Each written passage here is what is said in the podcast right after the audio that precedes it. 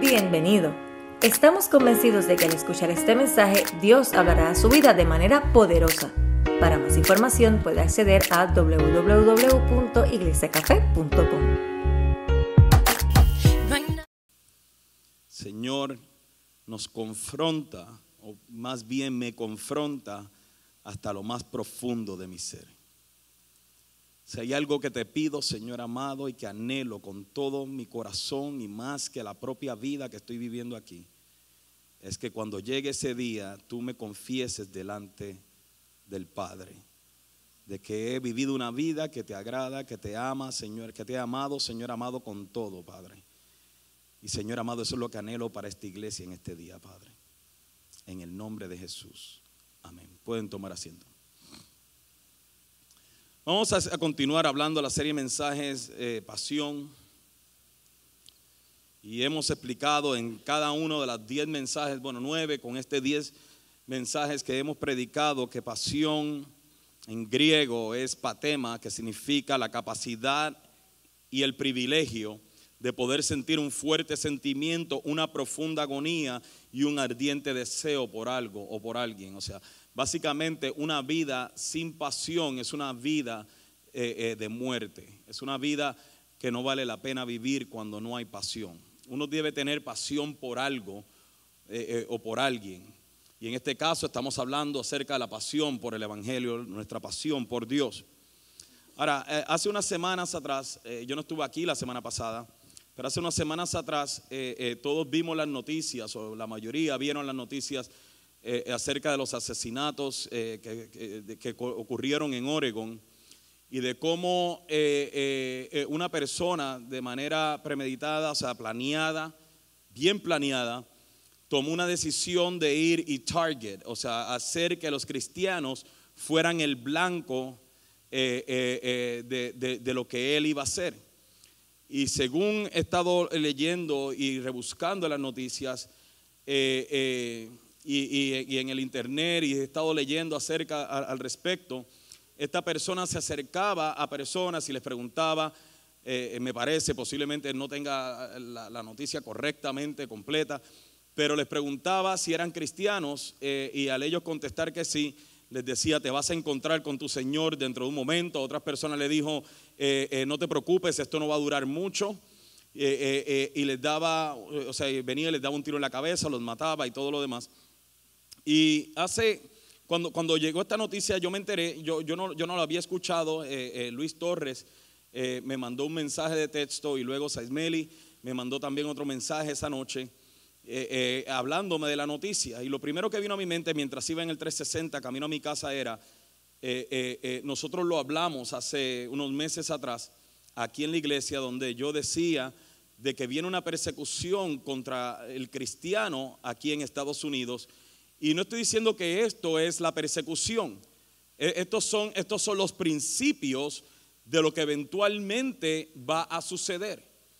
Ahora, usted puede venir y, argumentar conmigo porque cuando hablé de esto, lo hablé por dos semanas, personas me dijeron que era muy sensacionalista, otras personas me dijeron que era exagerado y todo lo demás. Y, yo prefiero ser exagerado y prevenirle de lo, que, de, lo que, de lo que la Biblia nos habla que va a acontecer o sea, lo que pasa es que nosotros aquí en Estados Unidos nos hemos hecho la, eh, hemos vivido en esta mentalidad de que vivimos dentro de una burbuja que ninguna de estas cosas van a suceder y pensamos que esto solamente es para la India y pensamos que esto solamente es para Irak y para Irán y para Siria y pensamos que esto solamente es en España y todo lo demás y pensamos que esto nunca va a llegar a nuestra nación. Le tengo noticias, le tengo noticias. Eh, eh, recordemos septiembre 11. ¿Sí me entiendes? O sea, aunque eso no fue un ataque contra los cristianos, pero no vivimos en una burbuja en Estados Unidos. Oregon nos demostró que no vivimos dentro de una burbuja. Y, mientras nosotros sigamos ignorando la realidad de que, o sea, de que definitivamente va a llegar el día en que el ser cristiano va a ser motivo no de burla, sino de muerte y nosotros sigamos pensando de que eso no va a pasar porque vivimos en la mejor nación del mundo, estamos equivocados. Porque el Dios de los cristianos en la India es el Dios de los cristianos en Estados Unidos. El Dios de los cristianos en Irak es el Dios de los cristianos en Estados Unidos.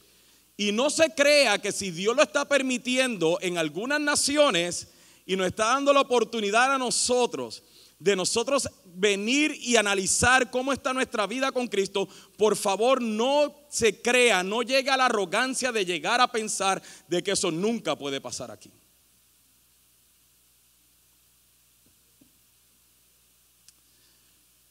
Ahora, cuando, cuando estamos hablando de esto, lo que debemos nosotros comenzar a analizar hoy es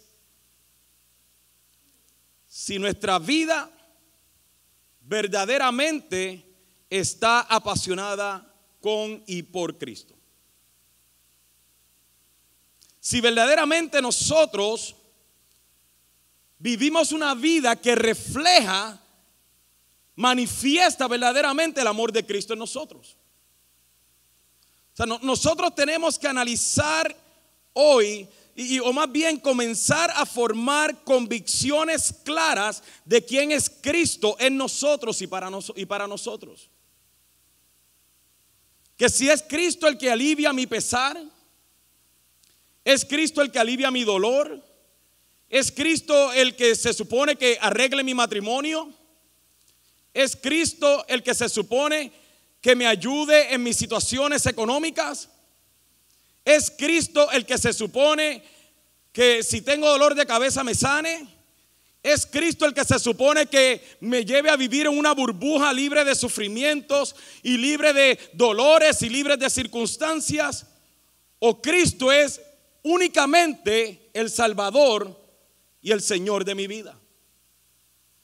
Porque si seguimos mirando a Cristo desde la perspectiva de que Él existe para que mi vida, para yo vivir una vida libre de problemas, entonces nos vamos a encontrar con muchas sorpresas. Muchos de nosotros seguimos creyendo que el ser salvos habla o se, o se logra por medio de hacer una oración y por medio de venir a la iglesia todos los domingos. Y nosotros pensamos que el ser asistente de una iglesia es lo que nos garantiza a nosotros la salvación. Cuando la Biblia nos habla claramente de que aquellos que son salvos son porque tienen una convicción clara de quién es Cristo en su vida y lo han hecho Salvador y Señor de su vida. Usted puede llegar a una iglesia todos los domingos por 40 años y Cristo no ser el Señor de su vida. Muchos de nosotros queremos tratar a Cristo como nuestro sirviente en vez de como nuestro Señor. Que Él funciona para cumplir mis deseos y mis caprichos y no que nosotros existimos para glorificar su nombre. Y si Cristo es mi Señor, entonces se supone que yo le obedezca. Si Cristo de verdad es mi Salvador, entonces se supone que yo viva agradecido con Él. Pero nosotros no vemos a Cristo así. Nosotros vemos a Cristo como que Él se supone que me dé una casa para yo vivir bien. Que se supone que me dé un trabajo y que ese sea el trabajo que entonces me previene de hacerlo mi Señor y mi Salvador. ¿Está enojado? Poquito. ¿Quién es Cristo en tu vida? Porque si es tu Señor, te pregunto, ¿estás haciendo lo que Él te está mandando hacer? Si es tu Señor de verdad. O sea, si, fue, si, si tú dices que Cristo es tu Señor y Él te dice, haz esto, ¿puedes tú decir que no?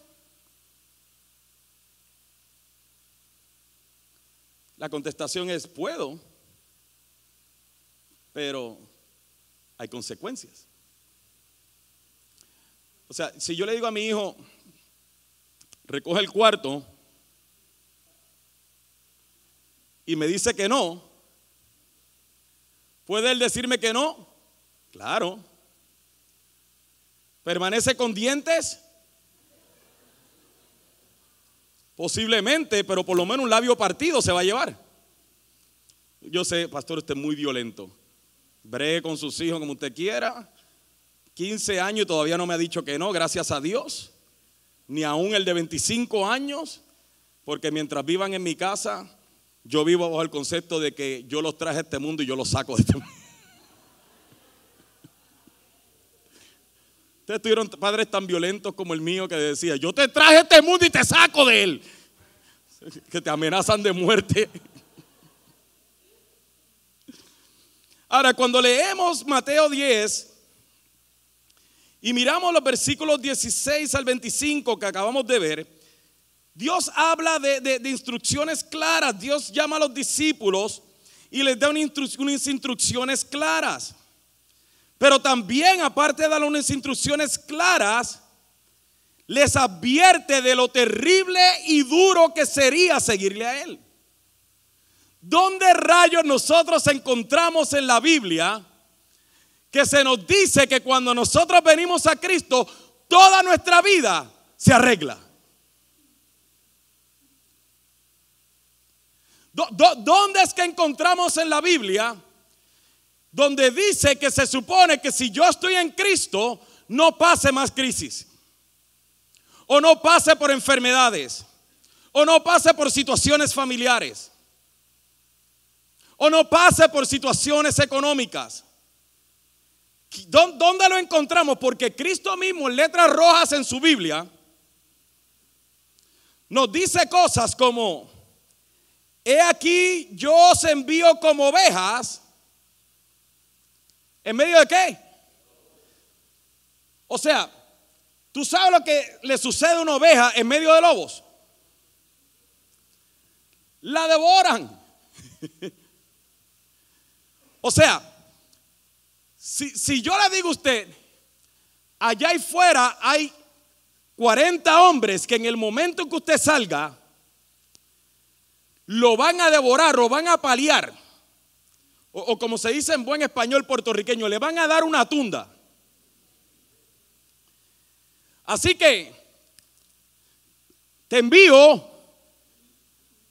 ¿Cuáles de nosotros? Pero el llamado de Cristo, yo os envío como ovejas en medio de lobos. Y dice, sé pues prudentes como serpientes y sencillos como palomas. Dice, y guardaos de los hombres, porque os entregarán a los concilios, y en sus sinagogas os azotarán. Y aún ante gobernadores y reyes seréis llevados por causa de mí para testimonio a ellos y a los gentiles. Dice más, cuando os entreguen, no, no, no se preocupen por lo que van a decir.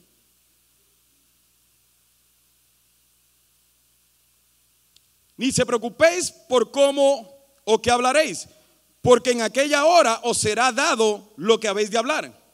Porque no sois vosotros quien habláis, sino el Espíritu de vuestro Padre que habla en vosotros.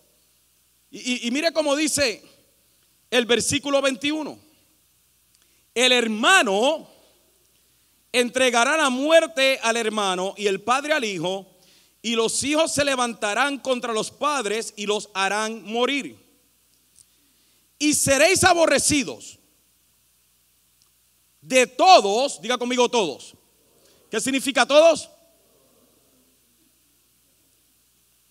Seréis aborrecidos de todos por causa de mi nombre, más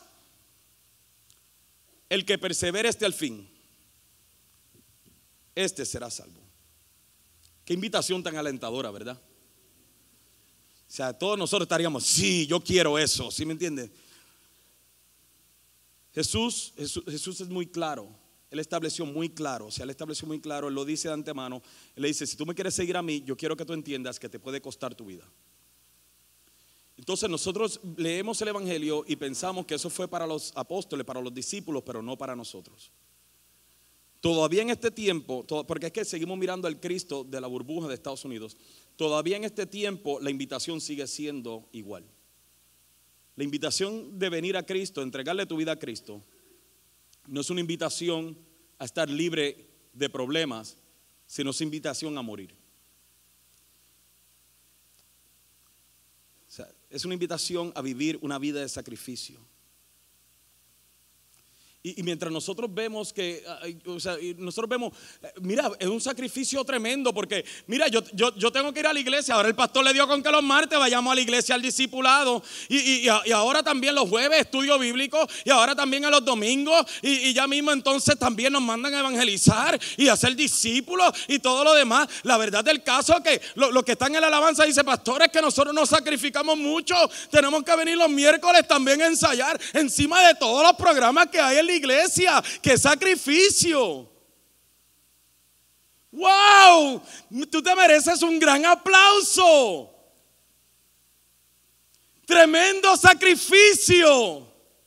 Mientras a estas personas se le estaban diciendo a nosotros que aquel que quiere seguir a Cristo debe estar dispuesto a sacrificar toda su vida y llegar hasta la muerte, nosotros vemos un sacrificio con lo que hacemos.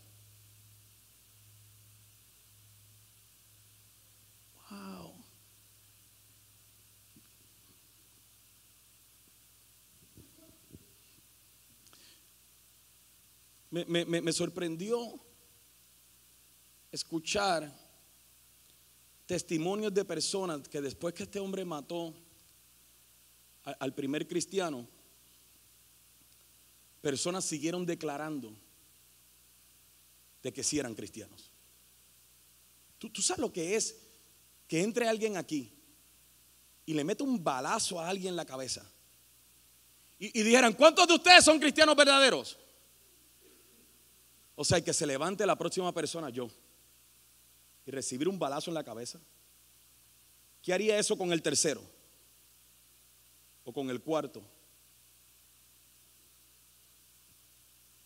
Me, sorprendió ver jovencitas de 18 años viniendo parándose firme por Cristo. Lo que nos debe llevar a nosotros a rebuscar dentro de nuestro hacer nuestras convicciones. Si eres simplemente un visitante de la iglesia de Cristo, un asistente a la iglesia de Cristo, o verdaderamente vives con unas convicciones claras de que Cristo de verdad es tu Señor y tu Salvador.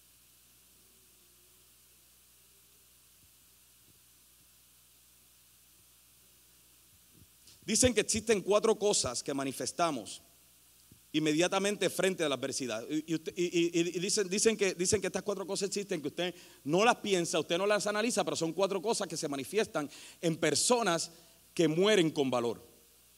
Y número uno dicen que es que actúan por convicción por encima del miedo. No es que no le da miedo, es que sus convicciones lo impulsan a sobrepasar el miedo. Número dos, obedecen su corazón. Número tres, se paran firmes por lo que es correcto. Y número cuatro, enfrentan el sufrimiento con dignidad. Y esto lo vemos manifestado en David y Goliat. Cuando todo el pueblo estaba amedrentado, escondido, David viene y dice, yo, yo enfrento a ese gigante. Yo, lo hago. Lo vemos manifestado con Jesús en Getsemaní, lo vemos manifestado con Esteban en Jerusalén, lo vemos manifestado con Daniel, Daniel en el foso de los leones, y lo vemos manifestado con los tres jóvenes hebreos en el horno de fuego. Cómo ellos estuvieron a morir, estuvieron dispuestos a morir con dignidad. Cómo ellos se pararon firmes en lo que está correcto. Cómo ellos obedecieron a su corazón. ¿Por qué? Porque todos ellos tenían una convicción clara de quién era Dios en sus vidas. Lo que nos debe llevarnos a preguntar. ¿Tienes una convicción clara de que Cristo de verdad es tu Señor y tu Salvador? No porque alguien vaya a llegar aquí y, o a tu trabajo o a tu escuela y te vaya a matar. Porque posiblemente tú nunca sabes cuándo va a ser tu último día. ¿Y sabes lo triste que es? Eh, haber escuchado tantos mensajes de Cristo, haber estado en la iglesia todo el tiempo y llegar a, este, ese momento y escuchar de tu Señor. Tú, tranquilo, seguro, pues yo fui a la iglesia, yo era ujier, yo, yo, yo, yo, yo fui maestro de niños, yo hacía todo eso, como aquellos que dicen, en tu nombre eché fuera demonios, en tu nombre profeticé, en tu nombre hice milagros y escuchar de nuestro Señor. Apartados de mí, hacedores de maldad, yo nunca te conocí. Tú te comportabas como cristiano, tú hablabas como cristiano, tú actuabas como cristiano, cantabas como cristiano, te vestías como cristiano, eh, pero nunca, nunca tuviste una relación sincera y genuina conmigo.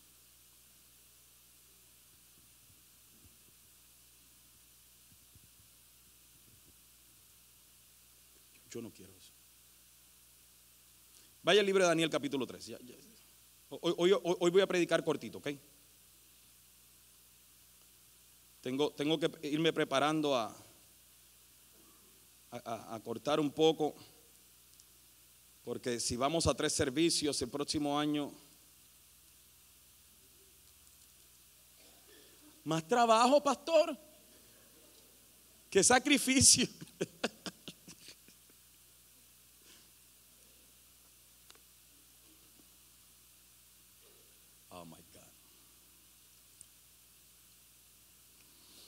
Daniel 3. Todos ustedes saben esta historia, no, no, no, no, no tenemos que leerla completa.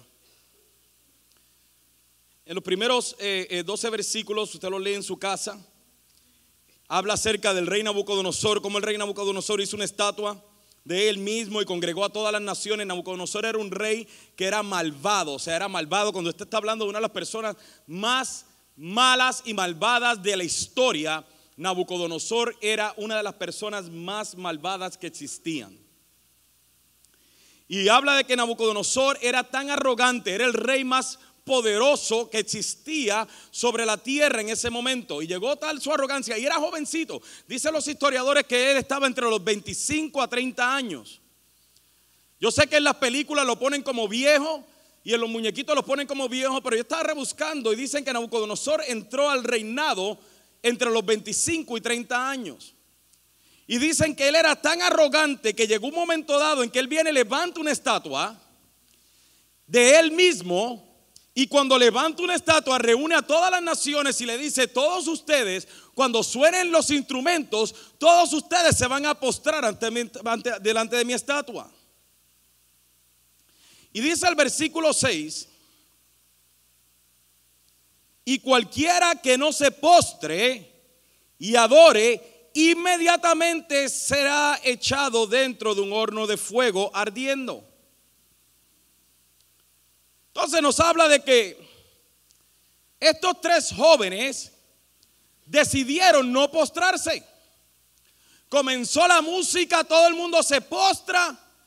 Imagínense naciones completas, imagínense más de un millón de personas congregadas. Y que entre medio de toda esa gente solamente hayan habido tres personas que no se hayan postrado.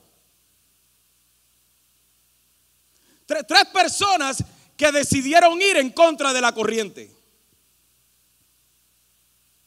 Ahora yo entiendo lo que Cristo dijo cuando él dijo, entrad por la puerta estrecha porque ancha es la puerta y espacioso el camino que lleva a la perdición. Y muchos son los que entran por ella. Porque estrecha es la puerta y angosto el camino que lleva a la vida y pocos son las que la hallan. Ahora yo entiendo lo que Cristo decía de lo que es ser cristiano. Ahora entiendo ese versículo. Porque cuando leemos ese versículo que está en Mateo 7, 13 y 14, por si acaso lo quiero apuntar, cuando leemos ese versículo nos reta a entender que el vivir una vida de convicciones en Cristo no es para los muchos, sino para los pocos.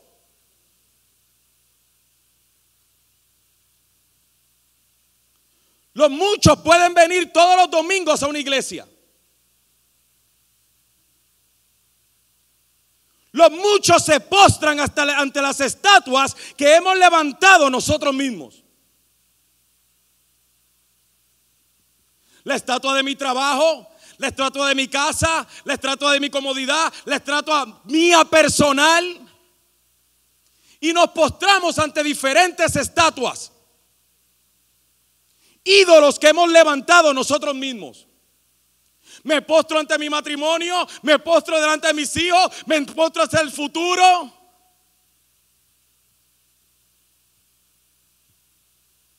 Y lo normal que la sociedad te enseña es que es justo y normal postrarte delante de tus estatuas. Pues si todo el mundo se está postrando, ¿por qué yo no?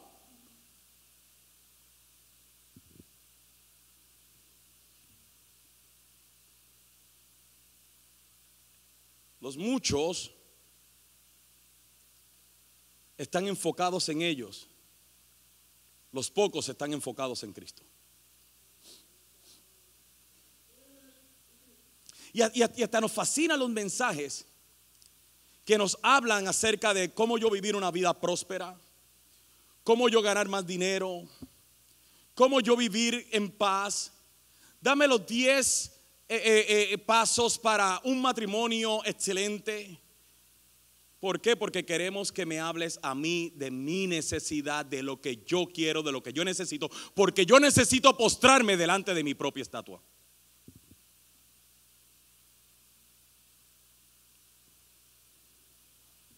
Los pocos, bien enfocados en Cristo. Por eso es que yo siempre lo digo y lo sigo diciendo, la vida en Cristo no se trata de venir a la iglesia, de hacer unas cositas para Dios, de ponchar una tarjeta con Dios, de sentir que estoy sirviendo mucho, poco.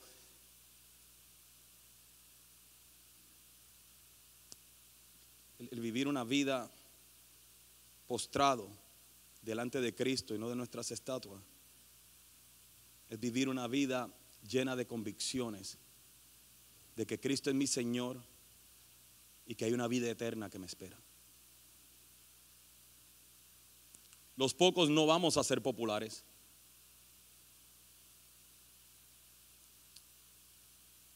Los pocos entendemos que Cristo merece toda nuestra atención y toda nuestra devoción. Los muchos, los muchos siempre vivirán enfocados en ellos. Yo no quiero llegar al fin de mi vida. Yo les voy a decir la verdad. Yo, no quiero llegar al fin de mi vida y cuestionarme si yo amé lo suficientemente a Dios o no.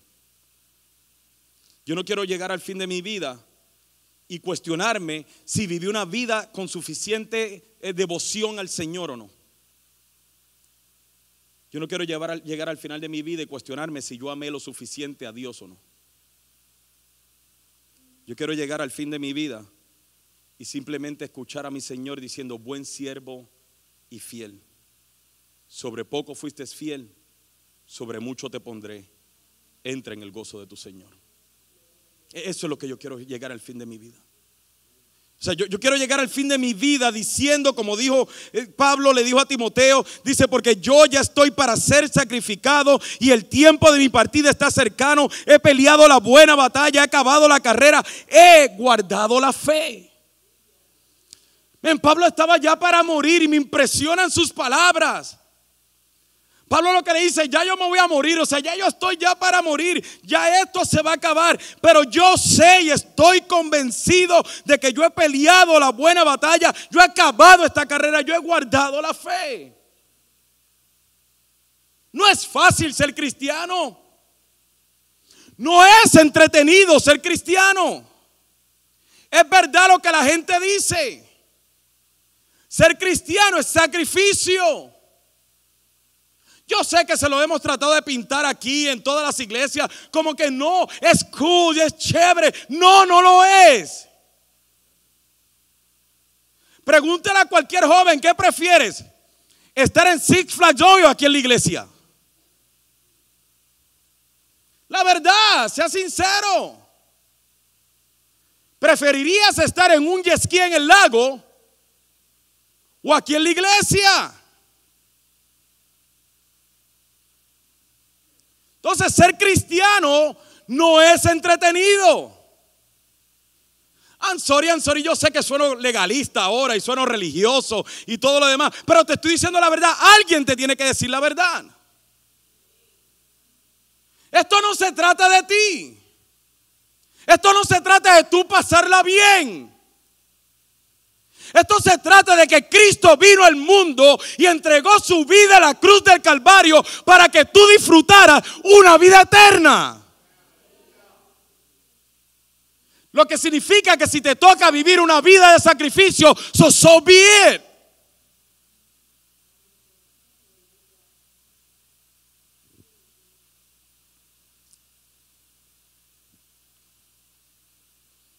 Cuando Pablo viene y dice, he guardado la fe, yo necesito que usted entienda lo que significa guardado. O sea, la palabra guardado es un término militar que se describe mantener la mirada puesta, proteger, custodiar, crear una fortaleza alrededor de y vivir aferrado. Guardar, cuando él dice, yo he guardado la fe, él está diciendo, yo he mantenido mi mirada puesta en la fe. Yo he protegido la fe. Yo he creado una fortaleza alrededor de la fe. Yo he retenido la fe. Yo he vivido aferrado a la fe.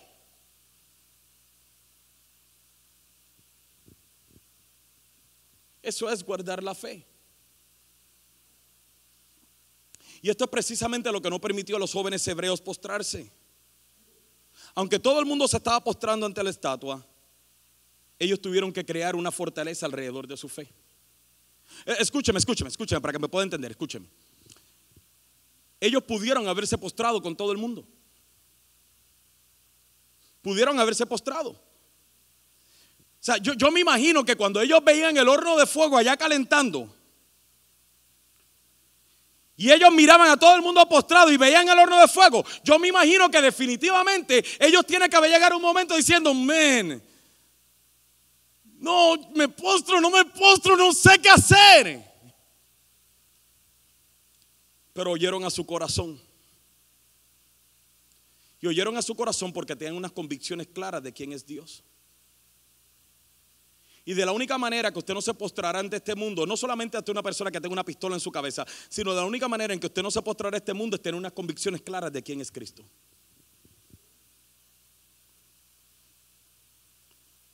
No es fácil, no es fácil saber ese horno de fuego esperándote y con todo eso decir no me postro. Pero ¿qué cosas nos llevan a nosotros a postrarnos ante el mundo? Dinero, cosas materiales. Dejamos de servir a Dios por servirnos a nosotros mismos, al mundo. Estamos postrando ante una estatua y no lo queremos reconocer.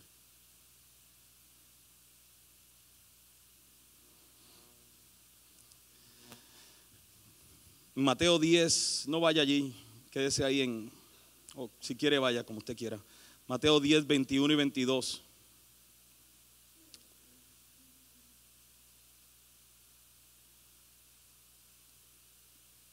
Nos dice,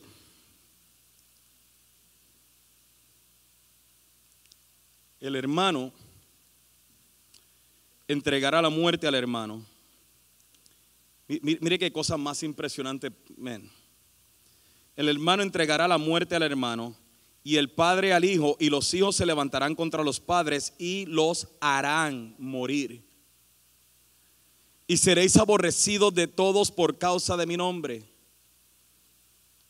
Mas el que persevere, ¿Tú, sabes lo que es eso? no, te está diciendo que, por tú ser cristiano la gente te va a, rechazar tu amistad de Facebook, ¿sí me entiendes? Sí, porque eso es lo que nos ofende hoy día. Que mucho yo hablo de eso, ¿verdad? Pero es que el mundo en el que estamos viviendo. Pero, pero, pero no significa eso, o sea, no significa que el tú ser cristiano la gente te va, te, va a criticar. A mí me pasó ayer, mire, a mí me pasó ayer que, que yo, iba a, un quinceñero y llevaba mi Biblia en la mano. Y, y tuve que pasar por el downtown de Fort Worth y ayer había un festival de cerveza.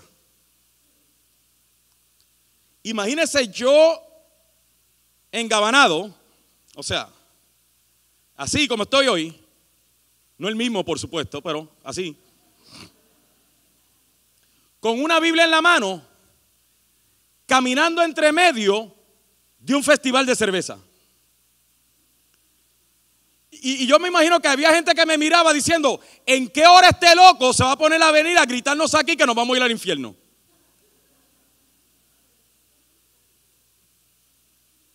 Pero yo nada más tenía que pasar por ahí. Y había gente que hasta se burlaba de mí. O sea, y, yo estaba perdido, yo estaba con el GPS pero caminando. En serio, en serio. Y, y yo me tenía que parar y la gente me miraba con... O sea, y, no se crea, llegó un momento dado en que yo dije, la meto así. Pero yo dije, no, es que yo estoy orgulloso de ser de los pocos.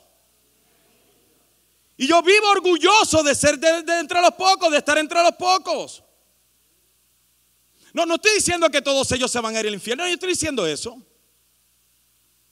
A mí, eh, esto no se trata de eso. Lo que quiero decir es que ser cristiano no es popular. No es chévere. Hace, hace seis, siete años atrás, el ser cristiano se convirtió en una moda. Que hasta los inconversos iban a los conciertos de Hilson porque era chévere. Pero el verdadero cristiano entiende que es parte de los pocos que entran por una puerta estrecha.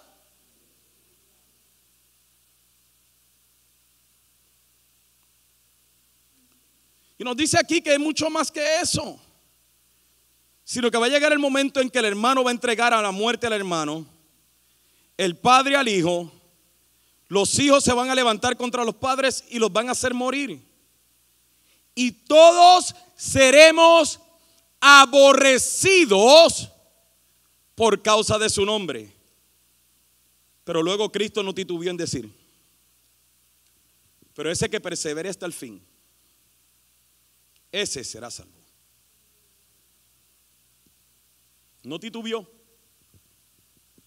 Lo dijo bien claro y yo necesito iglesia que usted lo entienda bien claro. Ya voy a terminar.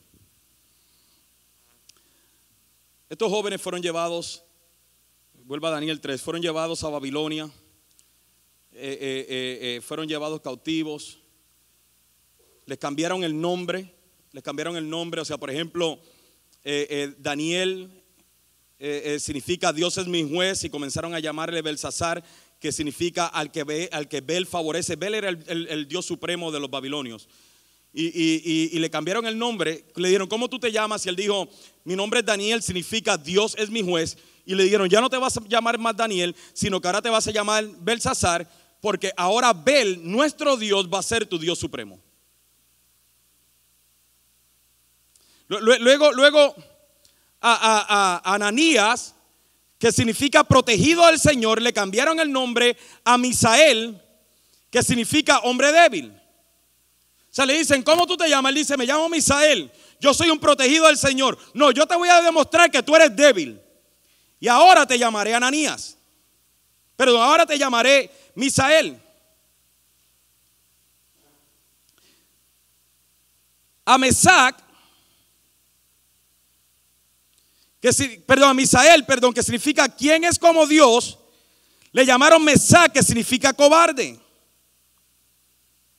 Y a Zarías, que significa aquel que escucha al Señor, le llamaron Abednego, que significa sirviente.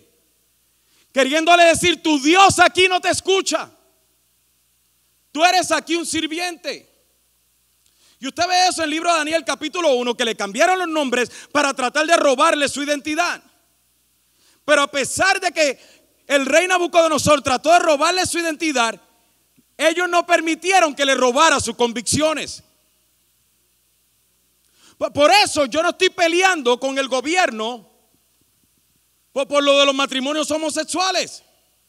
A mí no me interesa que haga Obama.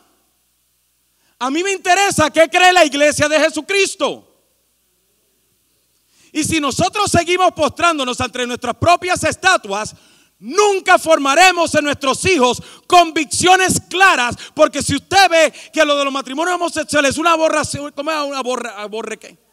Aberración, espérese de aquí a 10 años a ver qué pasa. Entonces, yo, no estoy para pelear con ellos.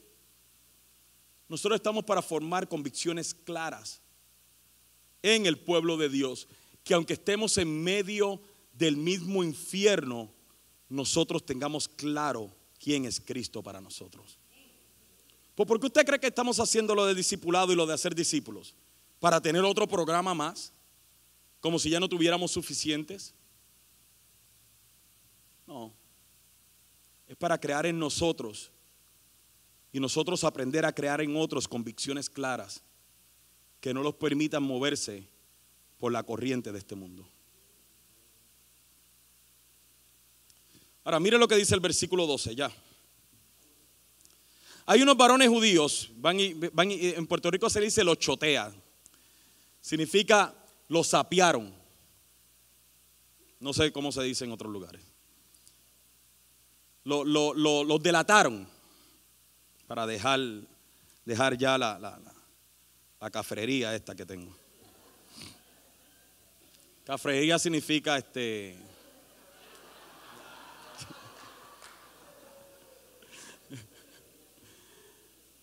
Inculto. Dice, hay unos varones judíos, los cuales pusiste sobre los negocios de la provincia de Babilonia, Sadrán, Mesach y Abednego. Estos varones, oh rey, no te han respetado, no adoran tus dioses, ni adoran la estatua de oro que han levantado. Porque ellos no se postraron, porque ellos vivían con convicciones claras de quién es Dios. Entonces Nabucodonosor dijo con ira y con enojo que trajesen a Sadrach, Mesach y Abednego. Al instante fueron traídos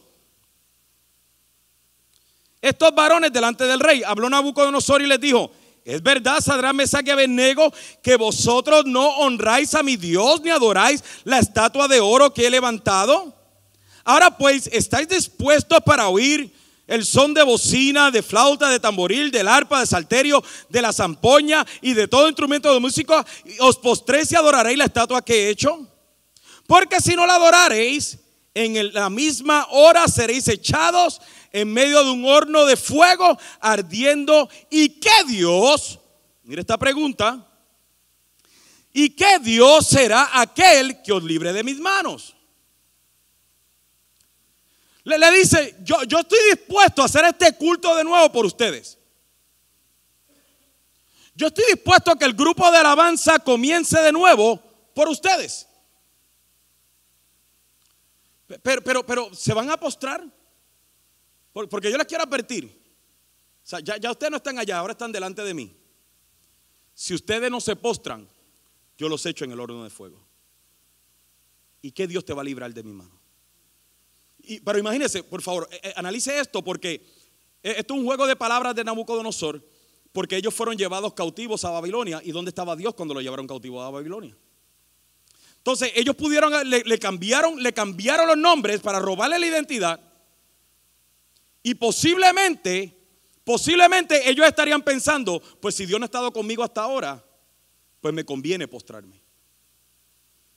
Y ahí es donde está el peligro de nosotros ver a Cristo solamente conformes en nuestra comodidad. Porque cuando entonces pasamos por momentos de pruebas y de luchas, nuestras convicciones son confrontadas con nuestra realidad y le creemos más a nuestra realidad que a nuestras convicciones.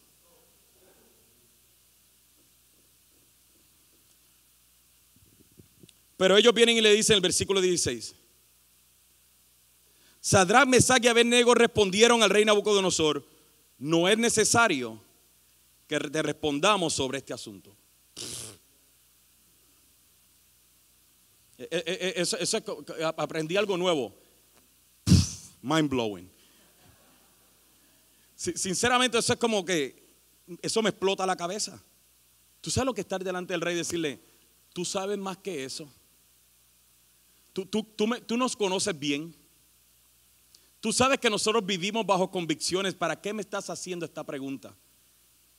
no es necesario ni que te conteste, tú sabes nuestra contestación. ¿No quisieras vivir una vida así? O sea, no quisiera vivir una vida de modo de que la gente antes de que tú tengas que decir algo, ya ellos sepan lo que tú estás pensando porque conocen tus convicciones.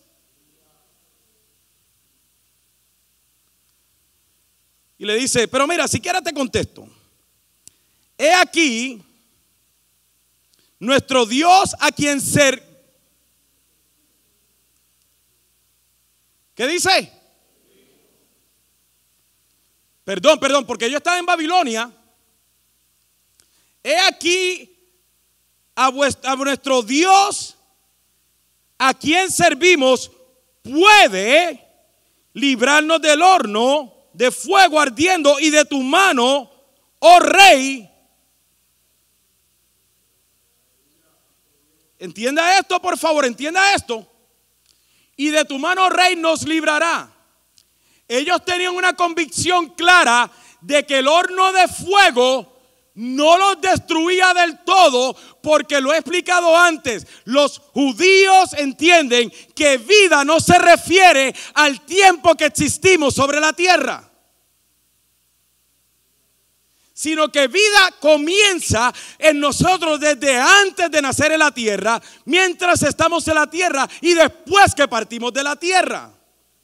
Lo que significa que para ellos la muerte, entrar al horno de fuego, significaba el ser librado de la mano de Nabucodonosor. Oh my God. Ellos entendían que la muerte significaba para ellos estar delante de Dios.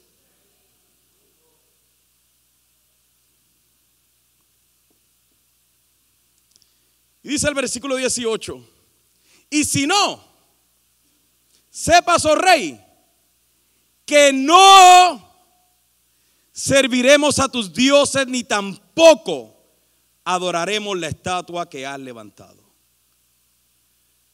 Dice el versículo 19 que Nabucodonosor se demudó, el rostro se le paralizó, le dio una parálisis facial. Y vino y estaba tan enojado que mandó a calentar el horno hasta siete veces más.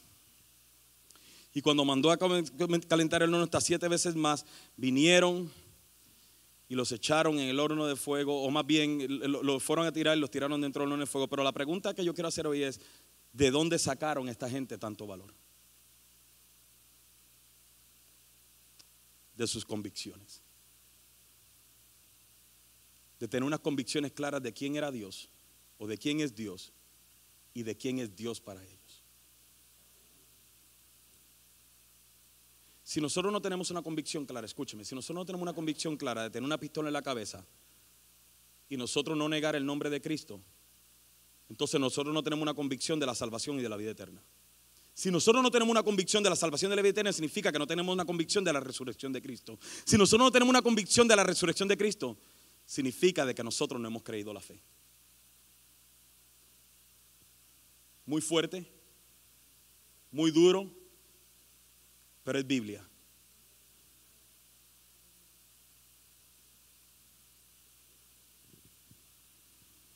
En Mateo 10, 26 al 28, vaya conmigo, por favor. Come on, guys, let's go. Roger. Mateo 10, 26 al 28. Dice, así, ¿ya lo tiene? Vaya, vaya allí conmigo, por favor. Mateo, Mateo 10, 26 al 28. Dice, así que no los temáis, porque nada hay encubierto que no haya de ser manifestado ni oculto que no haya de saberse. Lo que os digo en tinieblas, decidlo en la luz.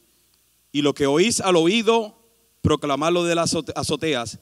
Y no temáis a los que matan el cuerpo, mas el alma no pueden matar.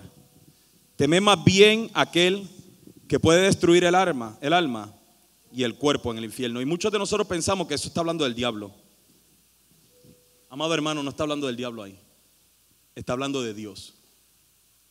El diablo no tiene poder para destruir ni tu cuerpo ni tu alma, ni aún en el infierno. El único que puede pasar ese juicio sobre tu vida es Dios. Y le está diciendo, el Señor está diciendo, no, no, le tengan miedo a la gente. O sea, yo le estoy diciendo que los van a matar. Yo le estoy diciendo que los van a azotar. Pero no le tengan miedo a la gente. Si ustedes quieren tenerle miedo a alguien, téngale miedo a Dios. Ay, pastor, por favor, no sea exagerado. A Dios no se le puede tener miedo. Yo le voy a decir algo.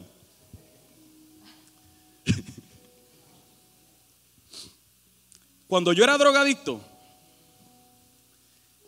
yo iba a este sitio que en Puerto Rico se le dice el caserío, es donde, donde, donde vive personas de bajos recursos y es generalmente en Puerto Rico donde están los puntos de droga. Y cuando se metía la policía, yo venía y decía, no importa. Pero cuando llegaba y veía en el carro de mi papá bajar,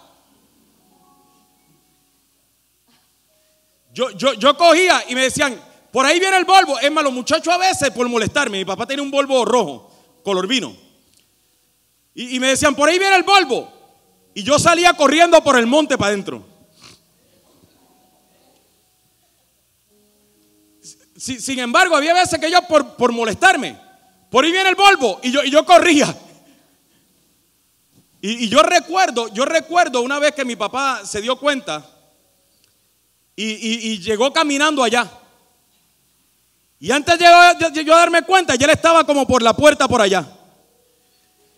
Y cuando yo lo vi, yo salí corriendo y me decía, no corra. Ajá, dame en casa.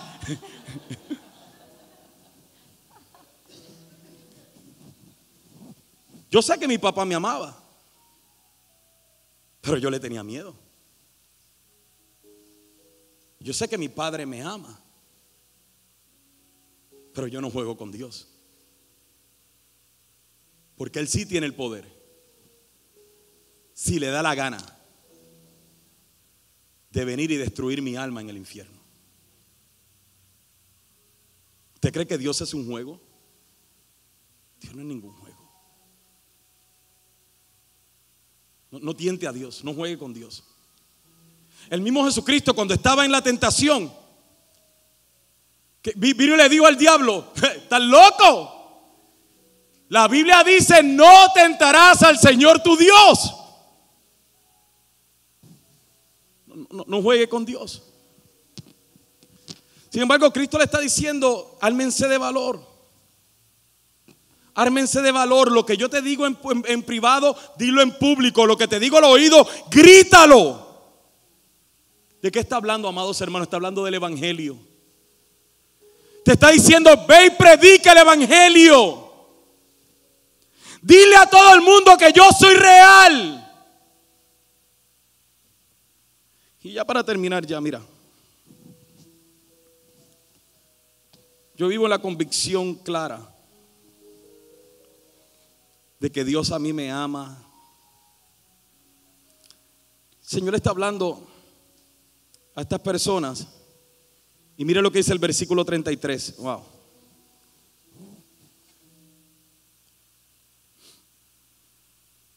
Dice, y cualquiera que me niegue delante de los hombres, yo también le negaré delante de mi Padre que está en los cielos. Márcalo en su Biblia, pido un bolígrafo prestado, márcalo en su Biblia. Cualquiera que me niegue delante de los hombres, yo también le negaré delante de mi Padre que está en los cielos. ¿Usted ve un titubeo ahí? ¿O usted ve unas palabras claras? Si tú lo niegas a Él, Él te va a negar a ti. Pero pastor, Él entiende, Él entiende que si tiene una pistola en la cabeza, ¿cómo no lo voy a negar? Si tú lo niegas, Él te negará.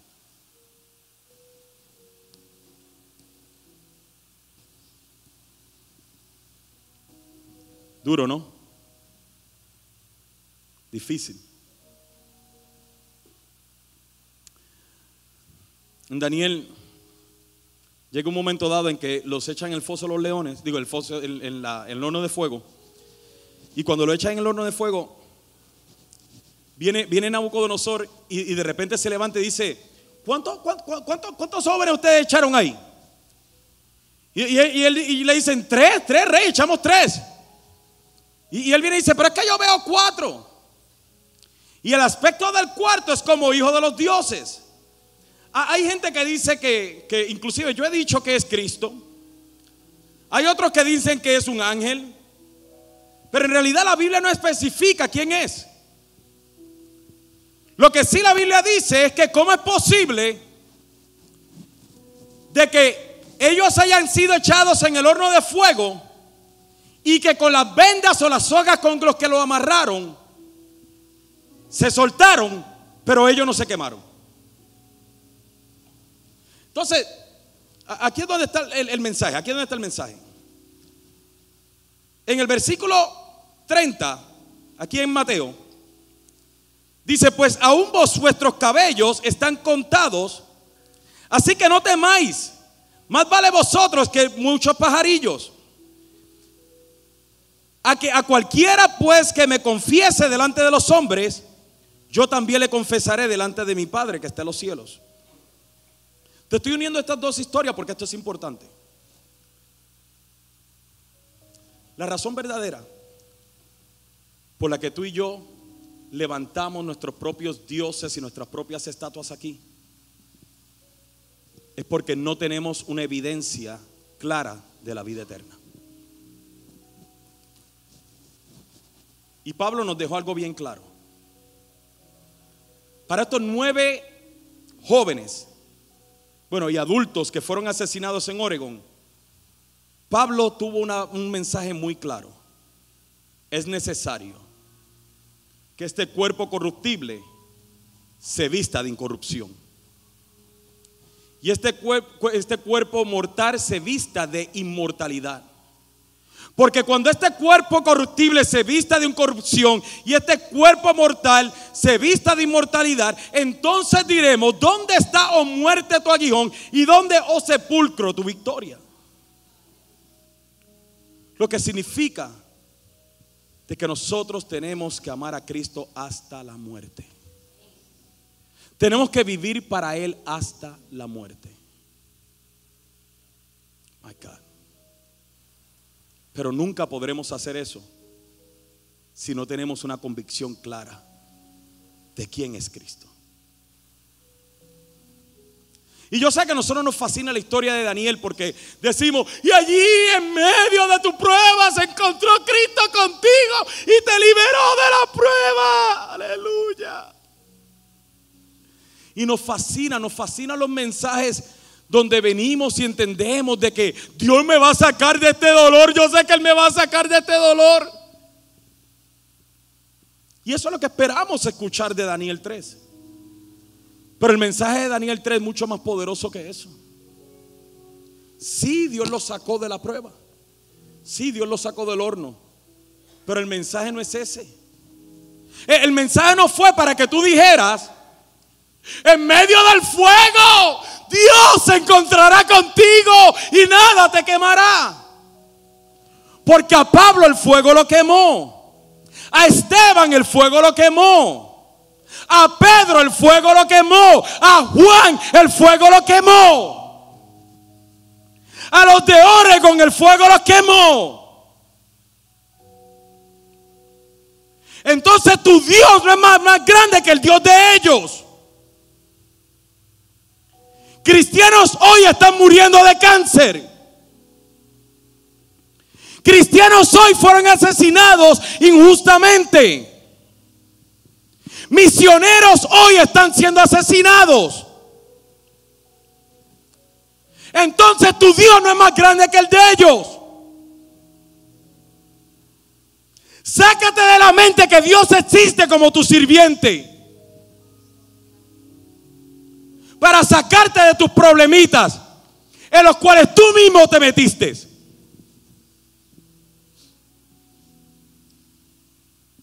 Quítate de la mente que Dios tiene que arreglar el matrimonio que tus padres te previnieron que no te metieras en él.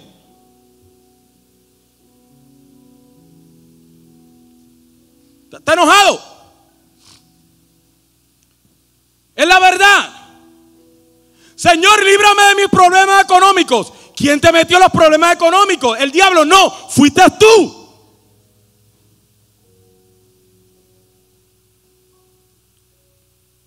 Entonces, ¿cuál es el mensaje de Daniel 3? Que cuando ellos salieron del horno de fuego, estaban los sátrapas, los gobernadores, los capitanes, diciendo, mira, nada les pasó. Y el mismo Nabucodonosor que dijo, que Dios te librará de mi mano, ahora dijo, bendito sea el Dios de Sadrach, Mesach y Abednego. Oh my God. ¿Te imaginas vivir una vida con tal convicción? ¿Te imaginas vivir una vida tan entregada a Cristo? ¿Te imaginas vivir una vida tan devota al Señor? Que las personas que están alrededor tuyo digan, bendito sea el Dios de Richard Martínez, de José Reyes, de Leonel Padilla, de Berta García, de Carmen Gracia. ¿Te imaginas vivir en tal convicción?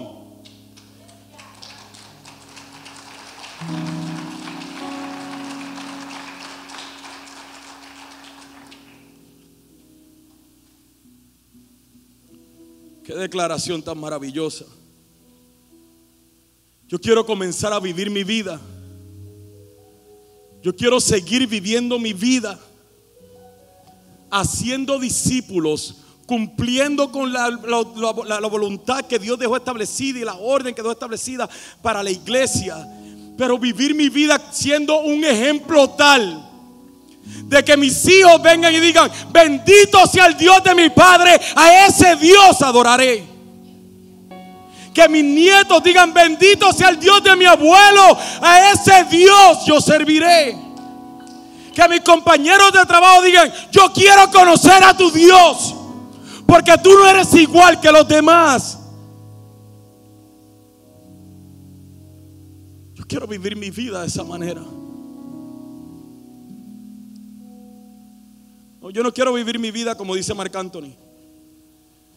Donde voy a reír, voy a bailar, voy a gozar, vivir, vivir, la, la, la, la, la. Yo quiero morir. Yo quiero morir a mí mismo. Yo quiero morir a esta carne. Yo quiero morir a todo lo que no se trate de Cristo. Yo quiero arrancar de mí todo lo que no le dé gloria a Él. Yo quiero vivir mi vida sirviéndole a Él, amándolo a Él, testificando de Él. Esa es la vida que yo quiero vivir. Quiero vivir mi vida siendo un ejemplo para los que están a mi alrededor.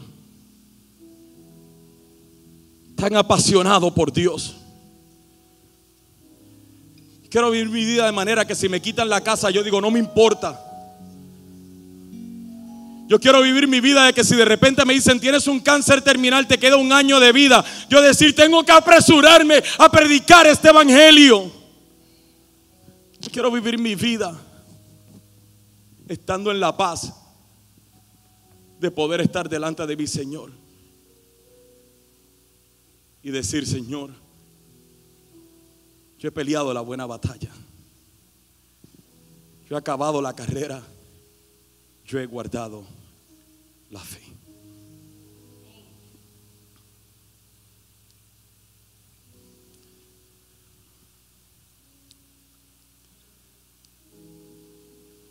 Convicciones claras de quién es Cristo en tu vida. Así como ha sido de bendición para ti, te exhortamos a que puedas bendecir la vida de otro. Recuerda, existimos para ser discípulos y hacemos discípulos para hacer la diferencia. Si deseas saber más acerca de Iglesia Café o dar alguna donación, puedes hacerlo a través de nuestra página de internet a www.iglesiacafé.com.